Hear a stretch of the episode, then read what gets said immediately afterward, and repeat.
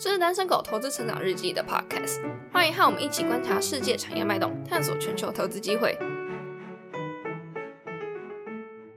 欢迎收听单身狗讲股，我是影视高文。这集一开始先来讲讲 Facebook 昨天盘后发布的 Q 三季报。Q 三的 Facebook 的营收是两百九十点一亿美元，年增三十五%，净利九十一点九亿美元，年增十七%。那在每股盈余是三点三三美元，超越了华尔街分析师预估的三点一九美元。啊，Facebook 的股价盘后涨了一点七%。Facebook 还宣布未来将会花五百亿美元来回购股票。那还有从第四季开始会划分新的业务结构。会有一个新的 Facebook Reality Labs 来全力发展元宇宙，But nobody cares, right? Nobody cares. 昨天 Hertz 出车宣布订购十万辆的 Model 3。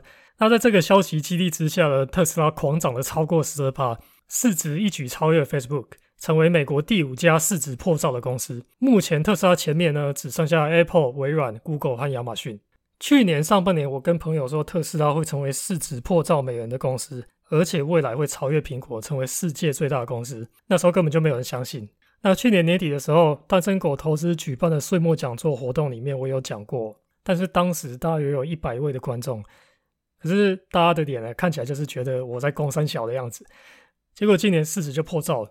那我自己是不意外，特斯拉市值会破兆。但在昨天破兆，我是很意外，因为前天晚上啊，我在路上走一走，然后就忽然膝盖一软。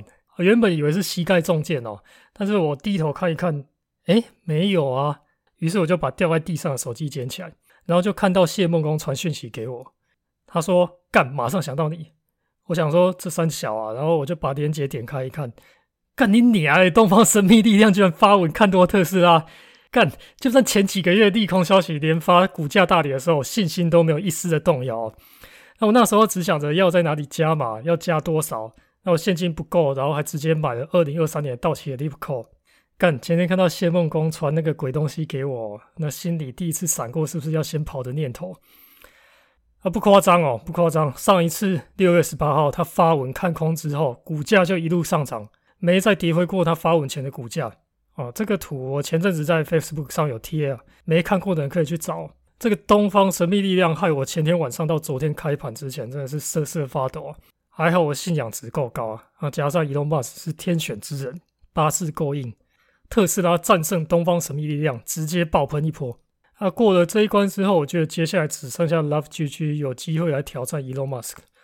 但是我心里其实还是希望 GG 永远不要来刚特斯拉了。那再来讲一点正经的哦。很多人问过像特斯拉这样的公司，或者是其他还在亏钱的高成长公司，比如说像 C，该怎么估值比较好？这个问题其实我之前在 Facebook 啊、文章社团、Podcast，然后还有单身狗进阶学习社群里面都有讲过。我的答案就是，最好的投资机会其实是不用估值的机会。估值其实是带有艺术成分的，它不是精确的科学。巴菲特有讲过，三百磅的胖子，你不用知道他是三百磅，也看得出来他是一个胖子。模糊的正确是好过精确的错误的。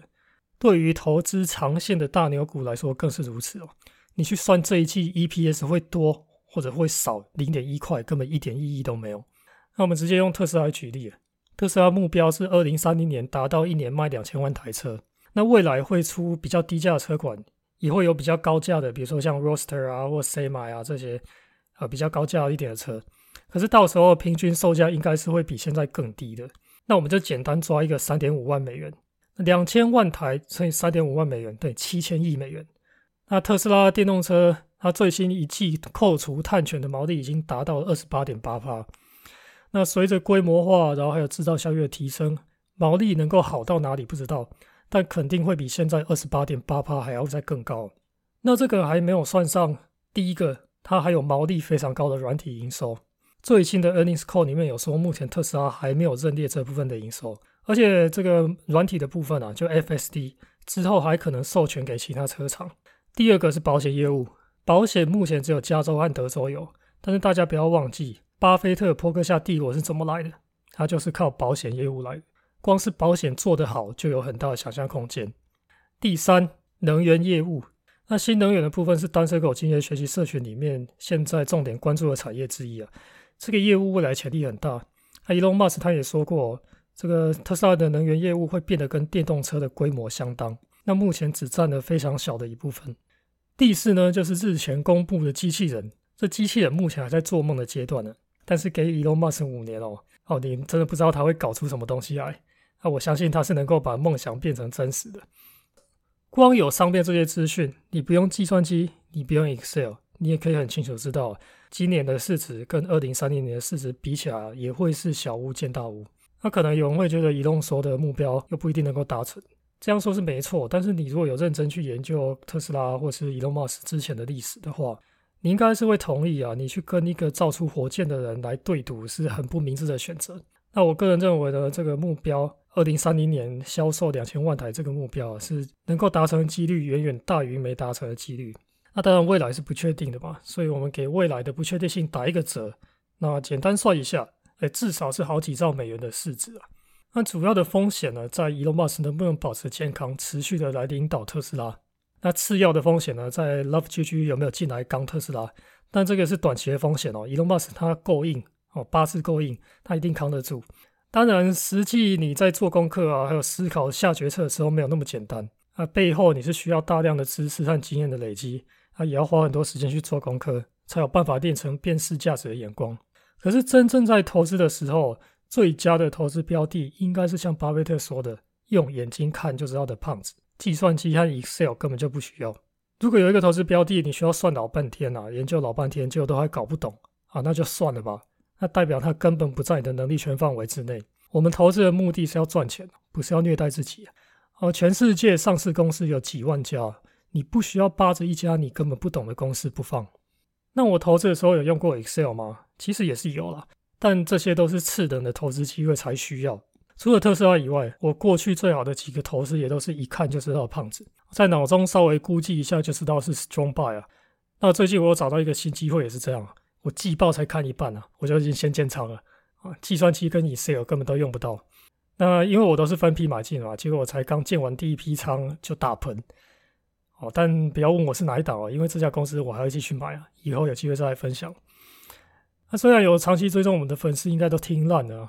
单身狗投资大概有四成都在讲马斯克啊，讲特斯拉，讲 SpaceX。但最后我是要再赞叹一下马斯克哦，一个超级聪明、善良，然后不在意财富，只想着要为世界做有意义的事情的男人，克服了无数的难关和打击，把特斯拉带到今天的地步。这个世界虽然不是很公平的，但是善良的天才呢，还是得到了他应得的奖励。